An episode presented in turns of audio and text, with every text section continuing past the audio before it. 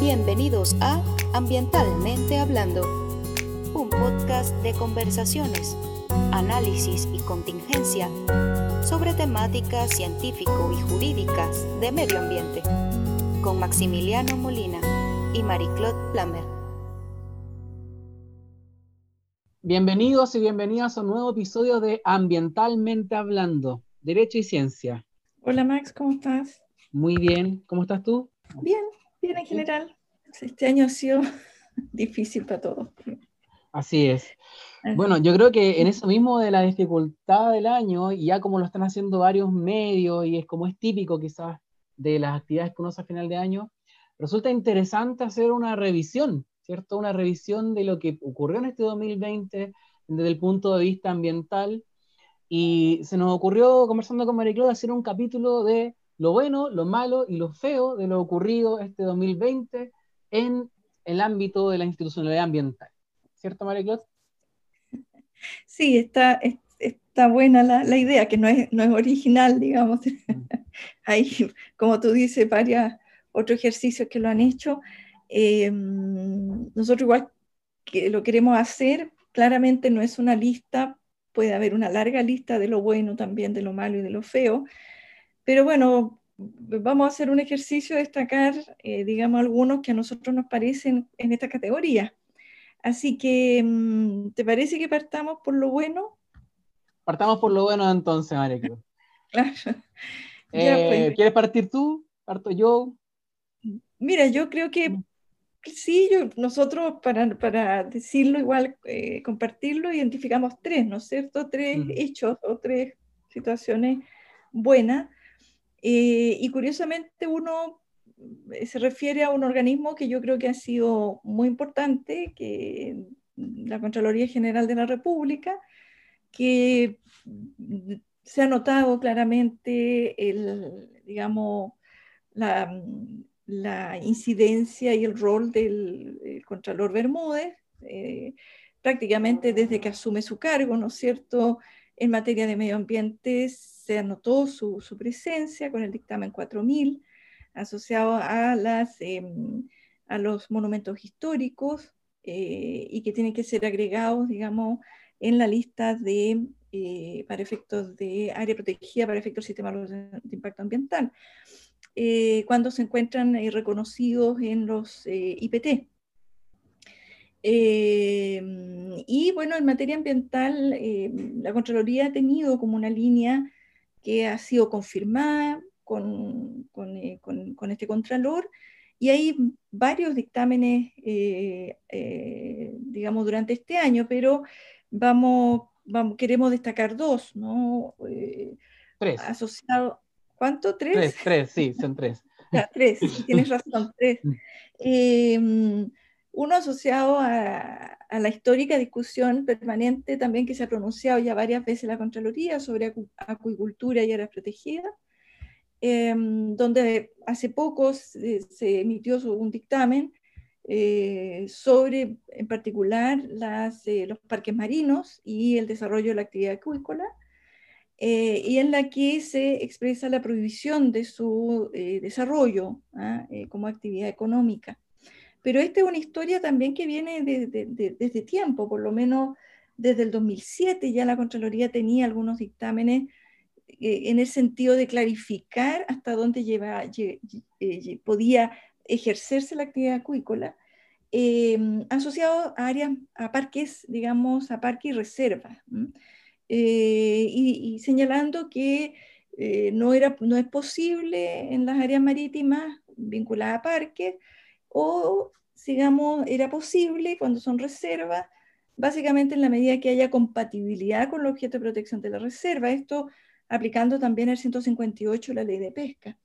Entonces, yo diría que eh, este dictamen eh, último, eh, que, de, de, diciembre, no recuerdo exacto la fecha, la Contraloría lo, lo, que hace básicamente es confirmar un criterio que ha sido consistente y que es coherente con los objetos de protección, digamos, sea los parques, los parques y reservas eh, nacionales em, y en este caso los parques marinos.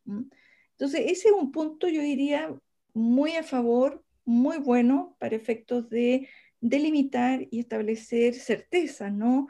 En la interpretación de las normas y el alcance de la actividad para efectos de, eh, de su desarrollo o sea de su sometimiento al sistema de evaluación de impacto ambiental.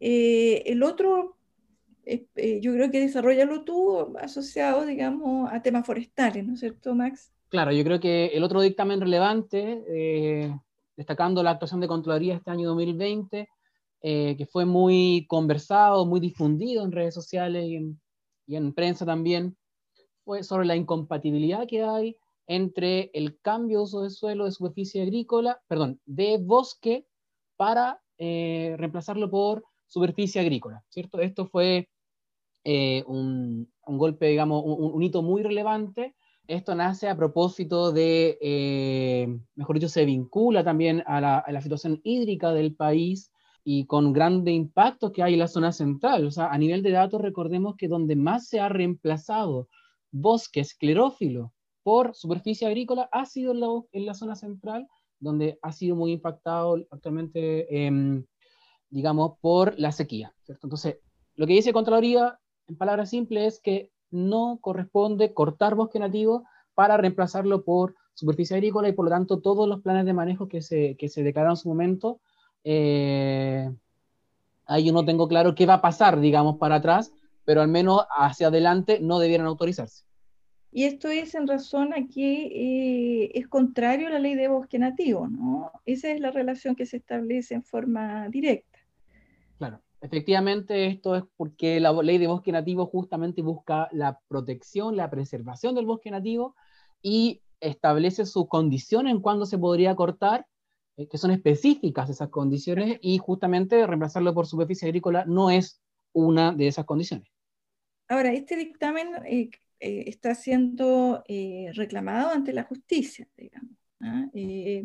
por lo tanto, bueno, si somos consistentes en, ojalá que la justicia entienda la discusión y confirme la decisión de la Contraloría, la cual, por cierto, está sustentada en, digamos, en esta discusión dentro de la Contraloría se presentaron latos informes eh, y en particular del eh, Colegio de Ingenieros Forestales, entiendo, presentó un conocido informe de gran calidad eh, respecto a lo que estaba sucediendo con este reemplazo, eh, que se estaba haciendo eh, en forma masiva, en particular en terreno de la zona central, para la plantación preferentemente, digamos, de paltos, que ya sabemos en qué condiciones quedan ¿no los territorios. Por más sea rica la palta, porque la palta es muy rica y yo me encanta. Pero claramente, eh, como todo, digamos, desarrollo y actividad económica debe realizarse con total y absoluta eh, armonía eh, con el medio ambiente y no solamente pensando en el hoy, sino también en el futuro cercano, simplemente. Claro. el otro queda uno sí, pero nos queda ah. uno eh, que es en materia de eh, inmobiliario, ¿no es cierto? Nosotros hicimos un podcast en particular sobre, digamos, desarrollo inmobiliario eh, a propósito de, una sanción de la superintendencia en el caso Panguipulli, que igual lo vamos a, colocar en una de estas categorías. Mm.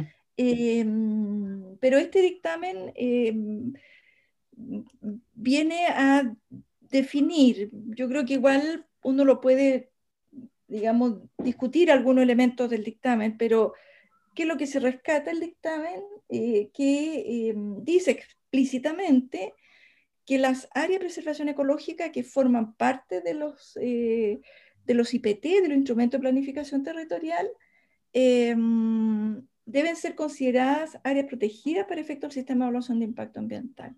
Eso quiere decir que un proyecto que se desarrolla en un área protegida eh, debe presentarse vía día o vía EIA. ¿ah? Ahora, la Contraloría hace ahí una precisión respecto a la actividad si genera, ¿no es cierto?, eh, impactos significativos. Eh, entonces, deja también espacios de discrecionalidad y habrá que eh, establecerlo y confirmarlo quien quiera realizar la actividad y, justificar entonces que no requeriría el ingreso. Pero em, además establece que ese dictamen rige de alguna manera desde el momento de, de su emisión hacia eh, hacia futuro, digamos, dejando un espacio respecto a proyectos anteriores ¿ah? que hayan iniciado ejecución, indica el, dictamen, que es un término que indudablemente eh, deja espacio también para la interpretación y para eh, y saber o, poder discutir cuándo vamos a entender que se ha iniciado la ejecución del proyecto. Eh, este dictamen también está siendo eh, solicitado, entiendo, eh, una reconsideración por parte de la Fundación Defendamos la Ciudad, mm. que si bien están de acuerdo con, los elementos centrales del dictamen, hay aspectos que al juicio de, la, de, este, esta, mm, este, de, esta fundación quedan, digamos, en una suerte de limbo o derechamente eh, en una suerte de dejar, eh, autorizar algunos proyectos eh, que son, podrían ser, digamos, cuestionados desde un punto de vista ambiental.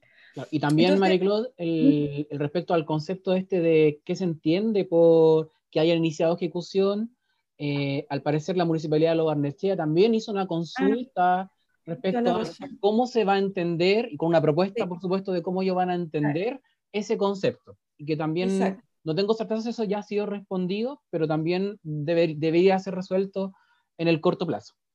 Exacto. Entonces, bueno, si lo vemos así en, grueso, tenemos tres dictámenes eh, importantes eh, que marcan eh, definiciones, ¿no? definiciones sustantivas en materia de protección de medio ambiente y permiten eh, hacer, eh, delimitar ¿no? ciertas cuestiones que en general quedan eh, muy abiertas para la autoridad, es decir, en el marco de la discrecionalidad, y por lo tanto la Contraloría viene a limitar eso y a definir ciertas, ciertos límites a esa discrecionalidad. Em, eso yo diría que rescatamos como lo bueno de la Contraloría General de la República. El segundo punto bueno, yo me gustaría destacar acá la ley de humedales urbanos. Yo creo que fue uno de los grandes hitos ambientales que se destacan de este año 2020. Em, en enero del 2020, ¿cierto? Que se promulga esta ley con modificación a la ley de 1300, en que incorpora nuevas tipologías de ingresos, en que además eh, incorpora estas nuevas disposiciones para proteger los humedales urbanos que deben eh, incorporarse en las ordenanzas municipales, ¿cierto? Y también modificación a la, Ley General de Urbanismo y Construcciones y vincular los humedales urbanos que sean reconocidos dentro de los IPT. Yo creo que esta ley eh, generalmente em, establece, digamos, nuevas disposiciones muy interesantes que permiten o, dan cuenta de un avance sustantivo en materia de protección a este tipo de ecosistemas. Em, mm. ¿Qué piensas tú, María Sí, no, yo creo que de todas maneras es un hito desde un punto de vista legislativo Em, es una ley que yo creo que tuvo una tramitación relativamente rápida.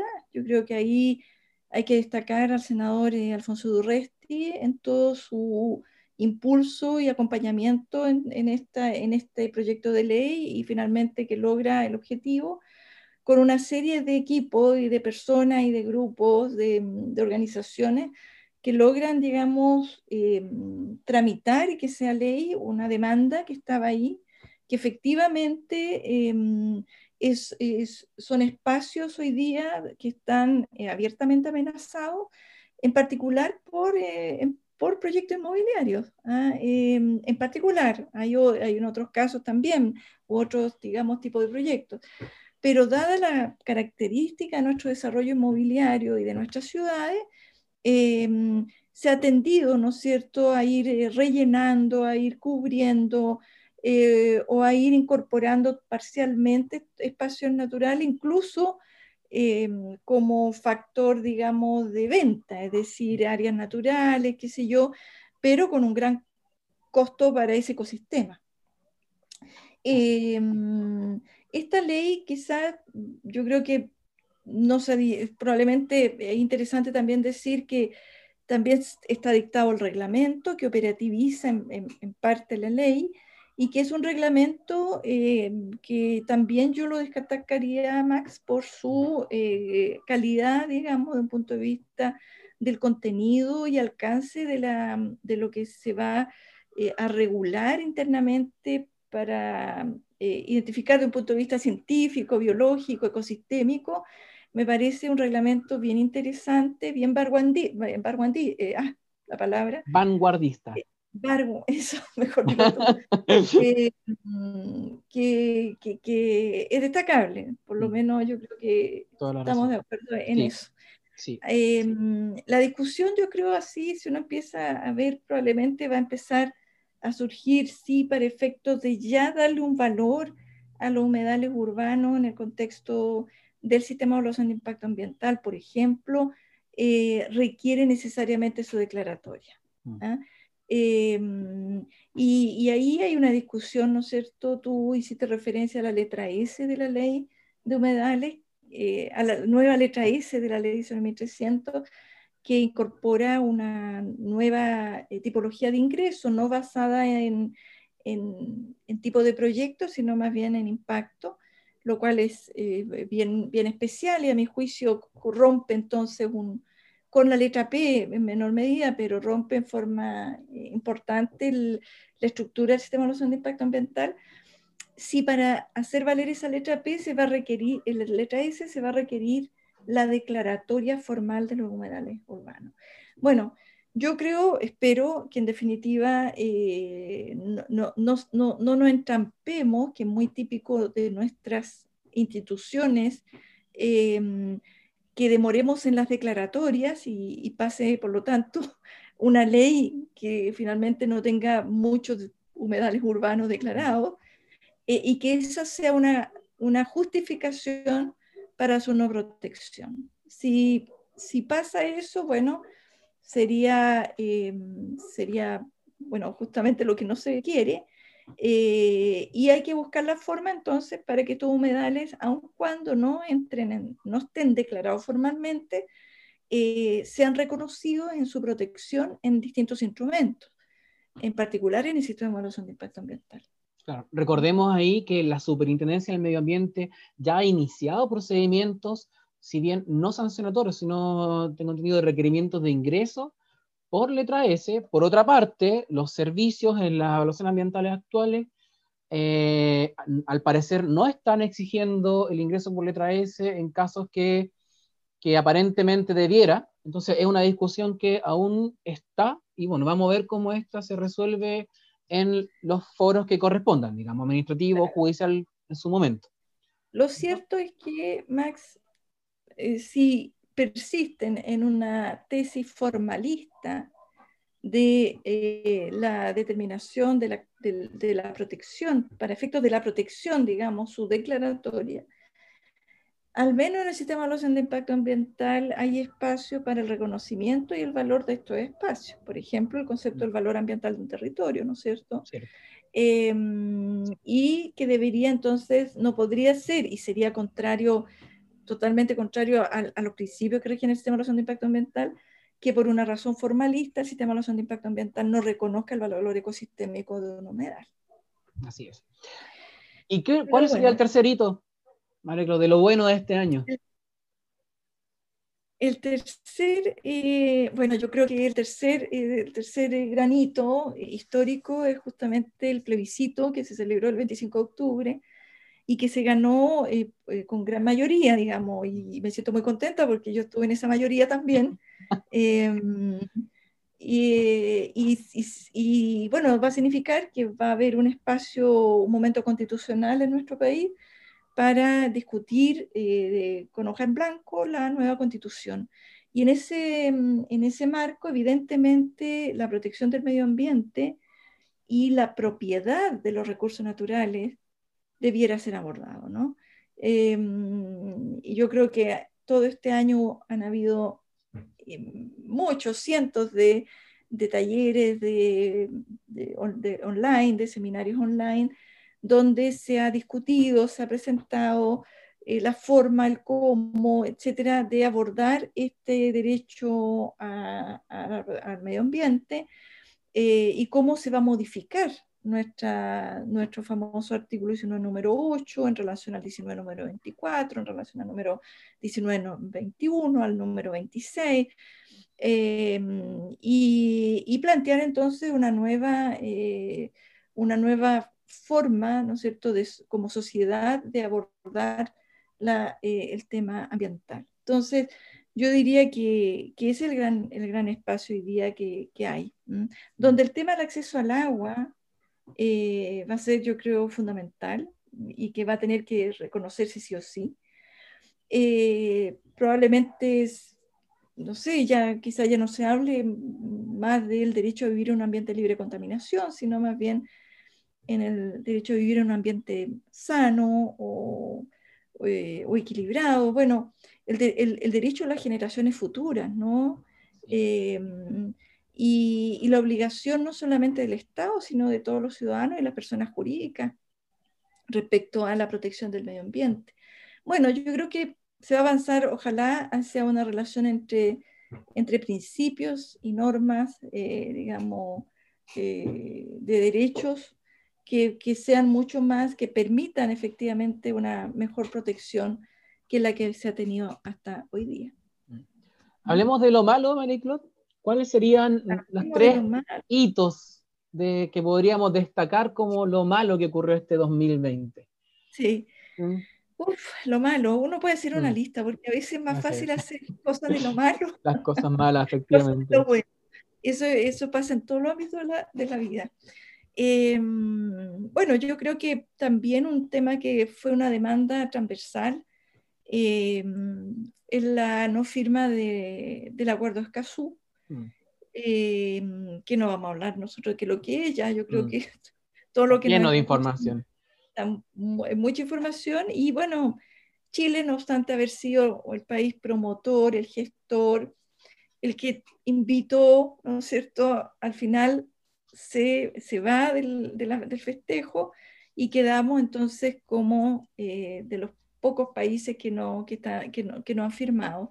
Pero bueno, como las cosas, yo siempre digo, estas cosas son transitorias, probablemente en un futuro cercano este acuerdo se va a firmar de todas maneras. Mm, también lo pienso. Eh, eso sería una un, un, un, tema malo. No sé, ¿qué otra, qué otra cosa ves tú para a Mí, destaco la, a principios de año, después de el estallido social en un contexto de mucha discusión de injusticias, que no se haya aprobado la reforma constitucional que otorga el dominio público a las aguas.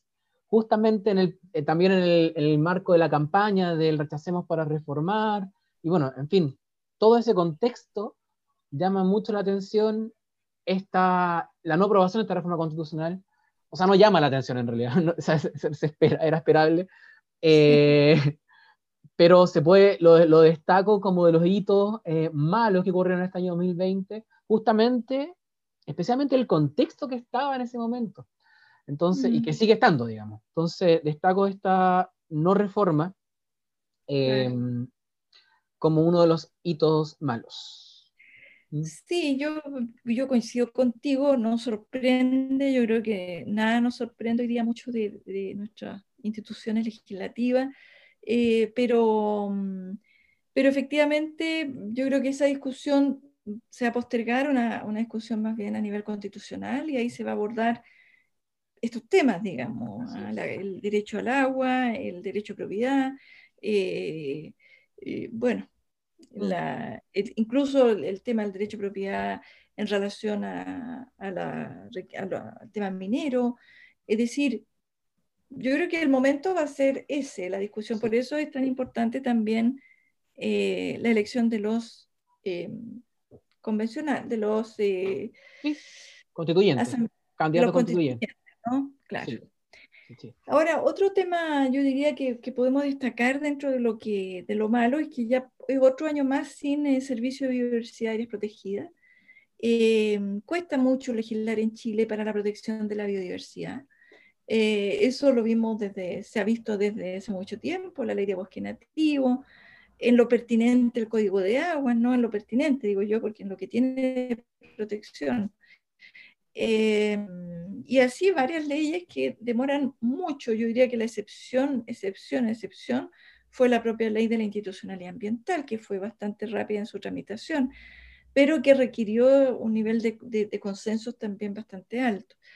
Entonces, bueno, tenemos otro año sin, sin servicio de biodiversidad y también sin eh, delito eh, de medio ambiente, ¿ah? un delito especial de medio ambiente. No obstante, em, eh, el impulso del Ejecutivo de haber presentado un proyecto de ley em, creando un, un, delito de daño ambiental. Ahora, digamos, digámoslo también, que el proyecto de ley era un proyecto con muchas deficiencias, mm, de, que, lo que generó fue eh, el rechazo transversal también de, eh, de, todos respecto a cómo se estaba eh, abordando la, la, esta, esta, propuesta de ley. Mm.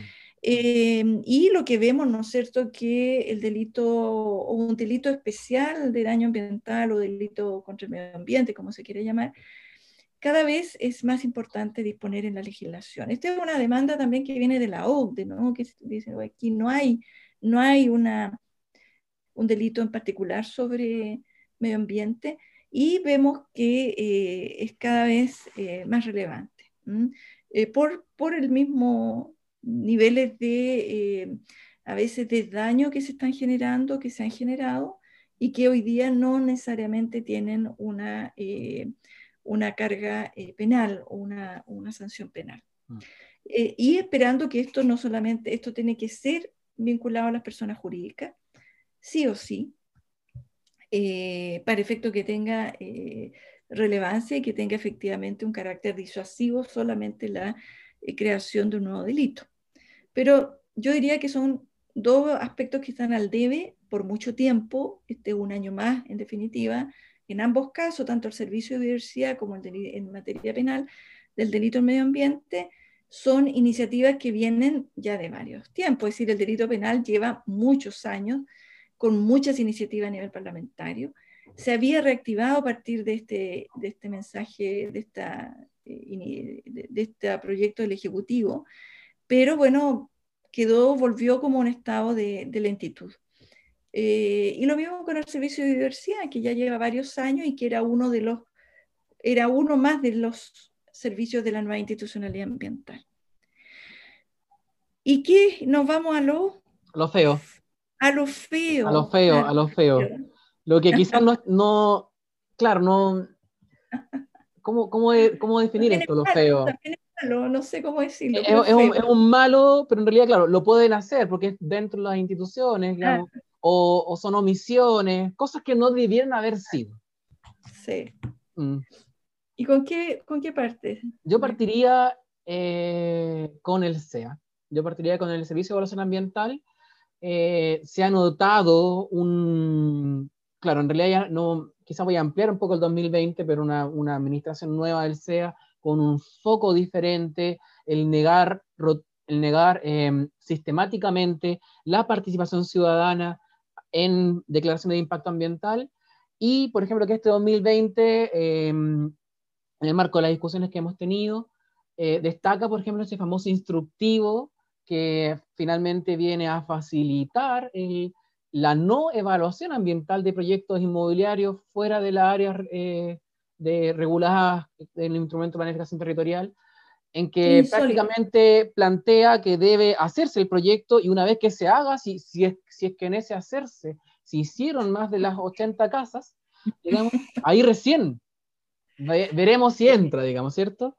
Eh, Muy lamentable, la verdad. Claro. Ese sería mi, mi, dentro de lo feo. Yo eh, de acuerdo contigo, la verdad. Este, este ya carácter eh, eh, con tu más, ¿no? Con tu más del SEA de negar, eh, digamos, sistemáticamente la participación ciudadana, de interpretar restrictivamente el concepto de carga ambientales, aun cuando no tiene un solo fallo la Corte Suprema, sino son varios los fallos que de la Corte Suprema que le han dejado sin efecto procesos eh, de evaluación ambiental, retrotraído al momento de la PAC, solo por la contumacia, diría yo, mm. y por una forma que a, que, a todas luces dice, oye, pero si es el organismo del Estado que tiene que velar por la protección del medio ambiente, pareciera que em, eh, sus intereses no, no, no, no están, digamos, el interés público que, tiene por obligación cumplir, no, lo, no, está haciendo, eh, no está siendo como el objetivo de su desempeño. Así que yo, de acuerdo con ese instructivo, que también lo analizamos en un podcast, ¿no es mm. cierto?, durante estos que, podcasts que empezamos a, hacer. Otro caso, bueno, yo diría, relevaría, eh, Max, un mm. caso eh, que a mí me parece feo por el precedente que deja, es el eh, caso que vincula la Superintendencia de Medio Ambiente con el proyecto SQM Pampa Hermosa.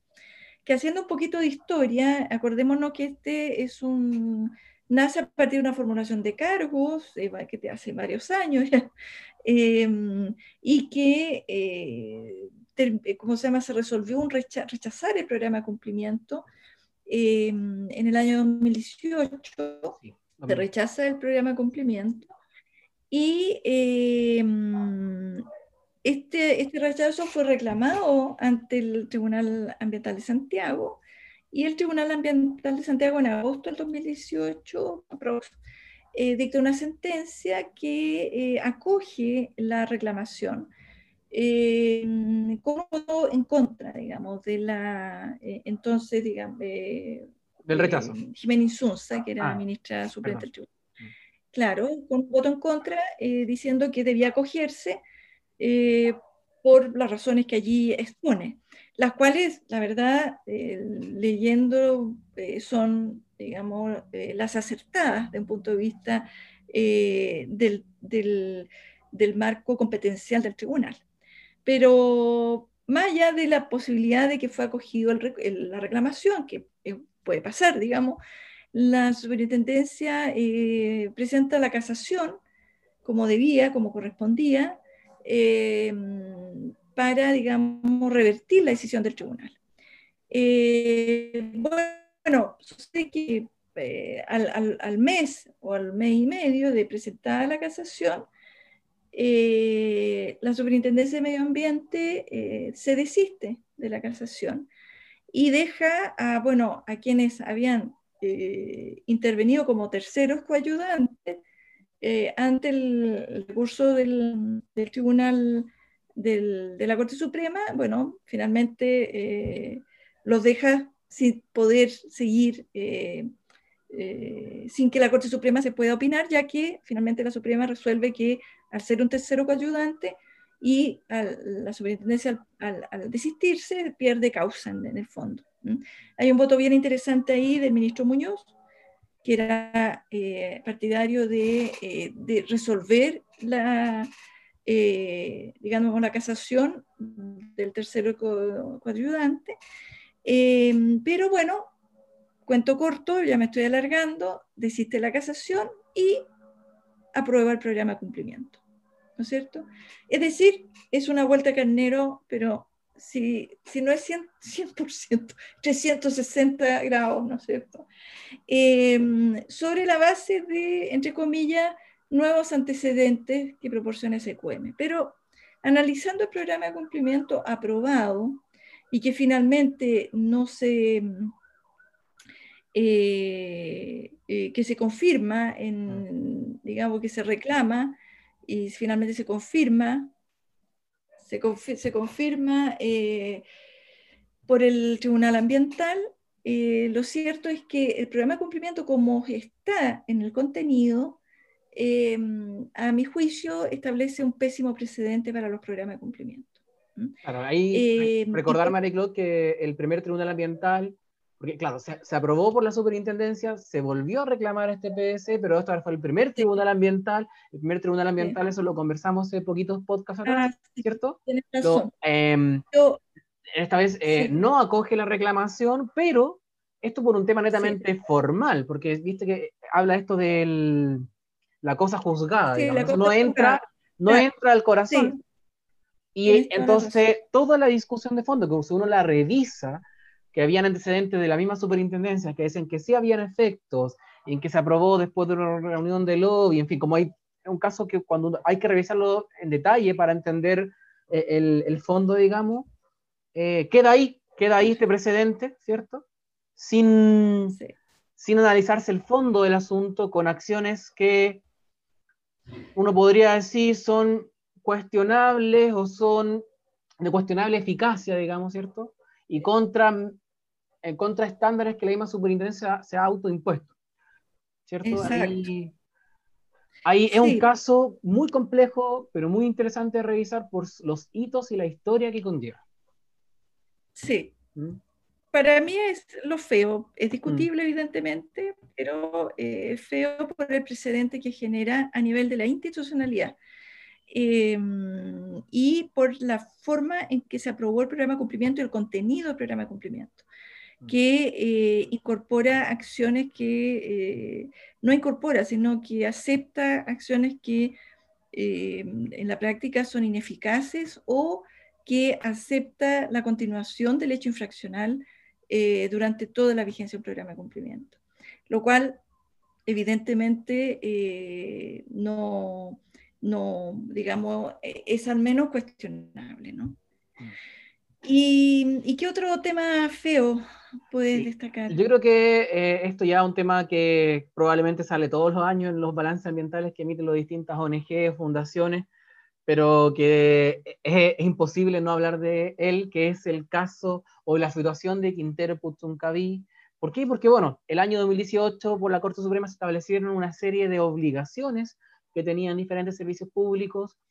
Durante este año las comunidades han manifestado un, un escaso casi nulo avance en el cumplimiento de esos compromisos. Eh, algunos compromisos, si bien han iniciado, por ejemplo, nuevas normas de calidad, como nació ahora, el, salió el anteproyecto de la norma de calidad arsénico. En la práctica, la problemática ambiental persiste y no se ve un cambio en mejora, digamos. Incluso hay procedimientos sancionatorios de la superintendencia, como el caso de NAP, ¿cierto? De la refinería Quintero, que en septiembre recién pasado se reformuló. O sea, eh, habían antecedentes que, mm, claro, que, que probablemente no, no, no, lograban la claridad de la situación respecto a qué pasó con las emisiones de estos gases que generaron estos efectos en la población.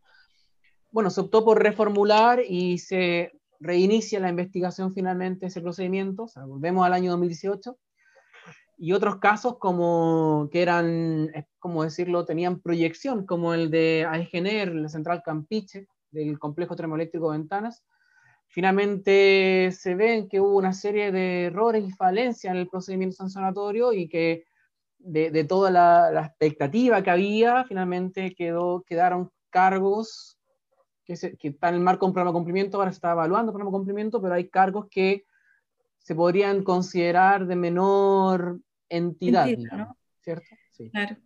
Bueno, eso demuestra varios temas, ¿no? Respecto también a la, a la posibilidad. Primero, demuestra que el problema eh, Quintero Bochuncaví no se resuelve eh, con un procedimiento sancionatorio, claramente.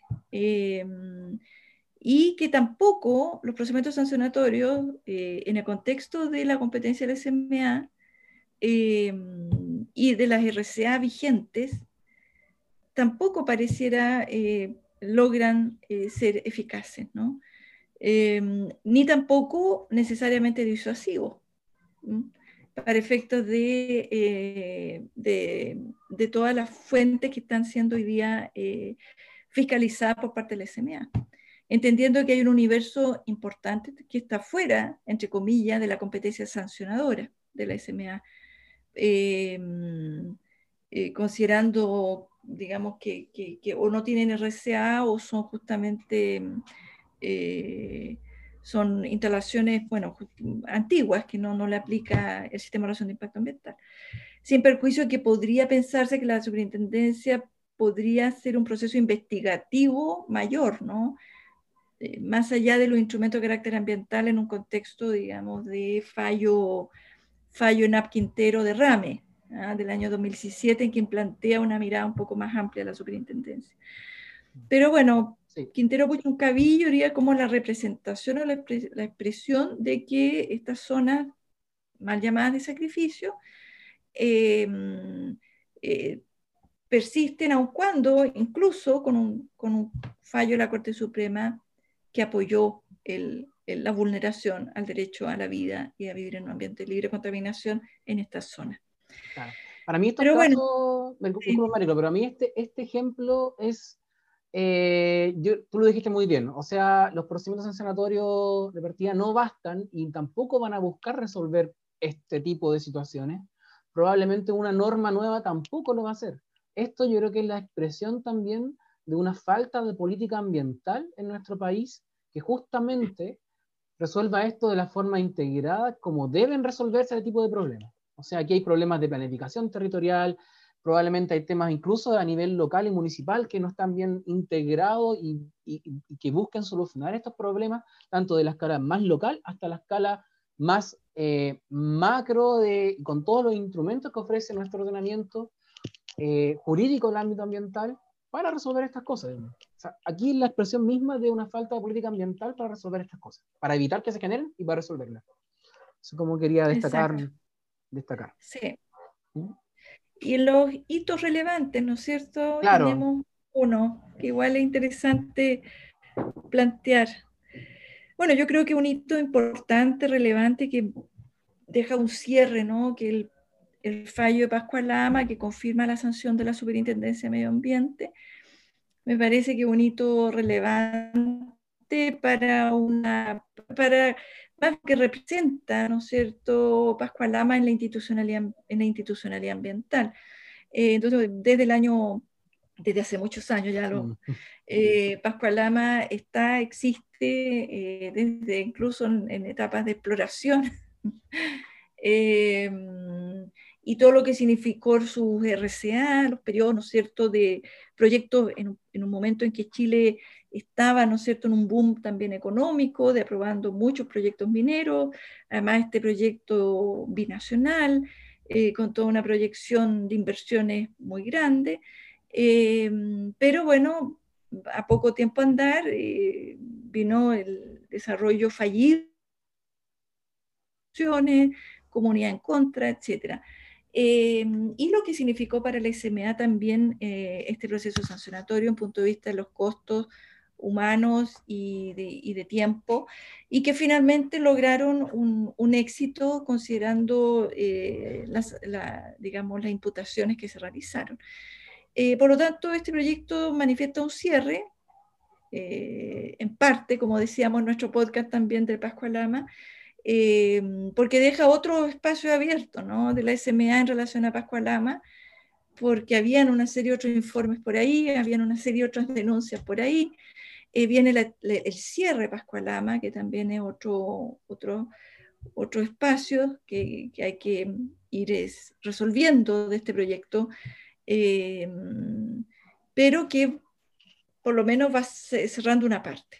Así que lo destacaría como un hito relevante. Claro. ahí simplemente recordar, ya lo mencionaste, dedicamos tres episodios a contar la historia de Pascualama, así que mucha gente lo, lo, encontró muy interesante, lo recomendamos, una historia muy, muy interesante que sirve para repasar todo lo que, los instrumentos, las distintas institucionalidades que existen en nuestro eh, sistema ambiental.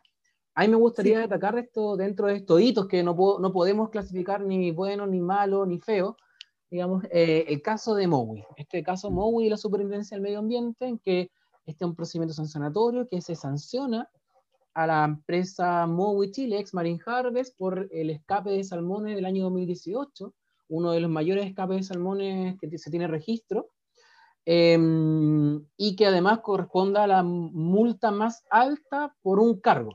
Recordemos que las multas que se dan eh, bueno, cada cargo tiene su propia multa, entonces a veces se habla de multas muy grandes, pero es por la sumatoria de cargos.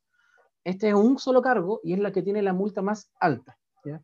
Y además, eh, porque plantea una, una, tesis muy interesante de daño ambiental y que, bueno, se está a la espera de que el Consejo de Defensa del Estado presente la respectiva demanda.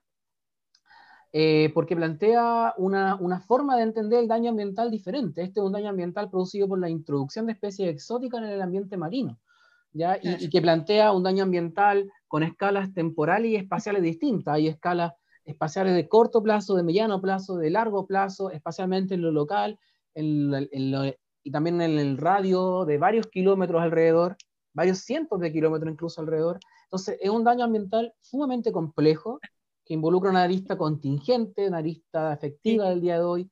En fin, entonces es muy destacable y relevante este caso. Y claro, y tú te das cuenta que si, si finalmente los tribunales ambientales, que si yo, por ejemplo, rechazara y dijera que solamente es viable la, el daño ambiental cuando es manifiesto, material, ahí, presente en el momento, eh, deja un tema, yo diría, un espacio de, eh, de muchos eh, daños ambientales que no son, no se hacen visibles, sino después de mucho tiempo. ¿ah? y por eso, por eso estas legislaciones donde el desarrollo de la actividad acuícola eh, están desarrollados como, como, en Chile, en Noruega, en estos países, eh, incorporan una, una, figura más bien de daño ambiental objetivo, ¿no? Eh, se produce el escape de, de, cierto nivel o número de, de peces y hay daño ambiental. Y no se discute. No se discute, digamos, la causalidad, no se discute necesariamente si es manifiesto o no es manifiesto. Y eso es interesante porque finalmente hay el nivel de riesgo de la industria en relación a, los ecosistemas es muy alto. Entonces, este caso de Mowi eh, fue, fue muy clara la discusión ahí, ¿no? Y lo difícil para la superintendencia de, eh, de, construir el daño, aun cuando había una presunción de legalidad que se basa sobre eso, ¿no? Del 118 de la ley de pesca, eh, pero también de probar ese daño ambiental eh, y bajo la lógica del, del, daño ambiental como está regulado en Chile. ¿no? Claro. Em, entonces, bueno, va a ser una discusión interesante y ojalá que, que, sea, digamos, que se avance, digamos, que se reconozca el ejercicio por parte del SMA y se confirme la, la sanción. Sí, ahí mi expectativa, María es que, bueno, primero una declaración para mí, este caso era la, el ejemplo mismo o la, manifestación más expresa que podía haber del precautorio aplicado a temas ambientales. O sea, como de el daño ambiental se generó y no vamos a discutir si se generó. Esto es muy grande y muy relevante. Y lo otro es que a mí me llamaría la atención que un tribunal diga que esto no es daño, siendo uno de los mayores escapes en magnitud de la historia con especies exóticas, porque si fuera así, yo siento que el artículo que está en la ley de pesca al día de hoy, en que dice que si se, no, se captura más del 10%, se, considera, se presume daño ambiental, si bien es una presunción jurídica, ¿cierto? Pero quedaría como letra muerta, porque si en este caso no se logra decir que es daño ambiental, realmente yo no, no ¿cuándo? Esa es la pregunta, ¿cierto? Claro. ¿Qué, tendría que ocurrir? Exactamente. Bueno, mm. esa pregunta uno se hace, en este caso es muy, es muy claro, muy clara la, en el fondo, si no hay daño ambiental aquí, ¿dónde más? ¿Ah? Mm. Y además el, tema de los de las eh, escapes de peces está siendo un tema bastante habitual en la industria. ¿ah? Igual mm. este año hubo, otro escape importante como Caicura, ¿no es cierto? Eh, es decir, es un tema, es un tema y... Salió la certificación de los centros, por claro. el instructivo de sus pescas que obliga a la certificación. Mm. Y hay toda esta también modalidad de fiscalización en línea, la SMA, a partir del, del tema de los escapes de, de peces. Es decir, e, es, un, es un tema que la industria, ¿no es cierto?, tiene que abordar indudablemente para reducir los riesgos, pero también la legislación tiene que madurar y eh, ojalá los tribunales sepan entender, digamos, la, el, el, el, tema y, y logren, eh, digamos, establecer una decisión que eh, que permita seguir funcionando estas instituciones mientras no se, no se cambie, digamos, normativamente la, la, regulación. Otro hito, yo diría que vinculado también con la SMA, es el caso de la sanción en el contexto del proyecto inmobiliario Bahía Panguipulli, que también lo tratamos en, un podcast. Em, es, un, es un hito relevante básicamente por el efecto que generó. Ah, em, no, este, este, esta sanción no fue indiferente para, para, digamos, quienes se mueven en, en, esta esfera, ya sea del sector ambiental, de los abogados, de, lo, de, la Cámara Chilena de la Construcción, mm, por, inversionista inmobiliario. de pronto, etcétera. Porque efectivamente la SMA configura eh, una infracción de ilusión a un proyecto inmobiliario que, mm, habitualmente no están ingresando al sistema de evaluación de impacto ambiental, que son de loteos en zonas rurales, a partir em, de, algunos espacios que otorga el decreto ley de subdivisión de áreas de, de predios rurales, em, bajo un modelo de negocio que es bien habitual en la costa y a los borde, borde mar y borde lago, digamos, preferentemente. Em, y que, bueno, construye eh, una imputación de ilusión incluso em, con este instructivo del SEA eh, que se dicta, digamos, durante el proceso sancionatorio, que conversamos recién, un instructivo que finalmente es, es contraproducente al rol del SEA. Mm. Eh, y, este, mm, esta sanción que se aplica eh, genera un movimiento muy interesante de preocupación por parte de los eh, proyectos o empresarios o titulares de proyectos que quieren hacer las cosas bien, porque también hay que decir, se encuentran, digamos, con, con esto y que quieren ver cómo entonces poder desarrollar ciertos, ciertos modelos económicos eh, con pleno cumplimiento. ¿ah? Pero también se genera eh, movimiento en otras esferas, eh, proyectos similares en, en, Valdivia, ¿no es cierto?, con dictámenes también eh, bien interesantes a partir de proyectos de Pilolcura eh, y una serie de, decisiones que tienen de alguna manera, de alguna manera decirlo, un, un, impulso a partir de este de esta, de esta definición sancionatoria. Y por mm. eso es interesante, eh, eh, y ahí está de alguna manera también, eso es una opinión, lo creo yo, eh, el poder también que tiene una superintendencia, porque muchas veces una superintendencia puede tomar decisiones que son riesgosas, ¿ah? que como en este caso, a mi juicio, era una decisión importante que estaba digamos, mm, eh, una historia larga, que que mm. había un convencimiento, y se llega hasta el final en ese convencimiento. Em, esas, digamos, peleas hay que darlas. Em, todavía quedan etapas de discusión judicial, pero claramente eh, una sanción que por montos de dinero fue bastante baja, recordémoslo, pero el efecto que genera esa sanción desde un punto de vista regulatorio y de, y de comportamiento eh, es interesante analizar. Mm. Eh, y, me parece que es eh, algo que ojalá la SMA lo haga en innumerables otros casos que pueda hacerlo, podría hacerlo, digamos, ir, correr un poco más la valla para generar efectivamente alguna influencia más allá del caso concreto. A mí me gustaría recordar, Mariclo, de este caso, que, bueno, que en realidad este lo mencionaste el instructivo del SEA, y, y, lo habíamos dicho como dentro de las cosas malas. Dentro de las cosas malas, ese instructivo que se relaciona con este caso, es que ese instructivo que se elaboró, si mal no recuerdo, en marzo del año 2020, ah. eh, fue publicado para todos, digamos, en julio del 2020, pero esta empresa ya lo tenía de antes. Incluso lo, lo, había ingresado como antecedente al procedimiento sancionatorio. Entonces ahí también eh, simplemente destacar este dato curioso, digamos, que lo hablamos en su momento, en el capítulo que tratamos este caso, eh, porque también parte de este instructivo habíamos mencionado como de las cosas, de, lo, por qué categorizamos el SEA como dentro de lo malo, digamos, ¿cierto? Sí.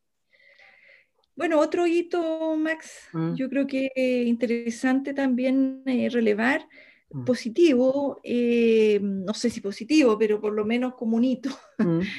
es que se presenta el primer plan de reparación ambiental en marzo del 2020, eh, en el contexto de un proceso sancionatorio de contra mina eh, Cardenilla. ¿no es cierto? Eh, y es bien, bien especial, primero porque el único plan de reparación que se ha presentado en todo el contexto de la nueva institucionalidad, eh, ante la, digamos, existiendo planes de reparación. Y bueno, se presentó en marzo, en junio, julio aproximadamente, se remite al CEA. Recordemos que em, se establece todo un procedimiento de evaluación respecto a al, contenido y al, contenido para la reparabilidad ambiental. Eh, y no está, eh, obviamente no está resuelto, es decir, eh, probablemente acá se va a cumplir un año y va a ser largo el proceso de pronunciamiento respecto a este plan de reparación, que recordémoslo, fue un proceso sancionatorio y que aplicó una sanción bien alta, digamos, contra Mina Cardenilla por varios incumplimientos, entre otros por un incumplimiento de eh, ilusión, no me acuerdo ya la formulación de cargo, con daño ambiental. Y se, establece el daño ambiental. Yo diría que eso como un dato, un hito, mira, el, primer plan de reparación presentado no está todavía aprobado. Claro. Em, ¿Y cuál otro hito?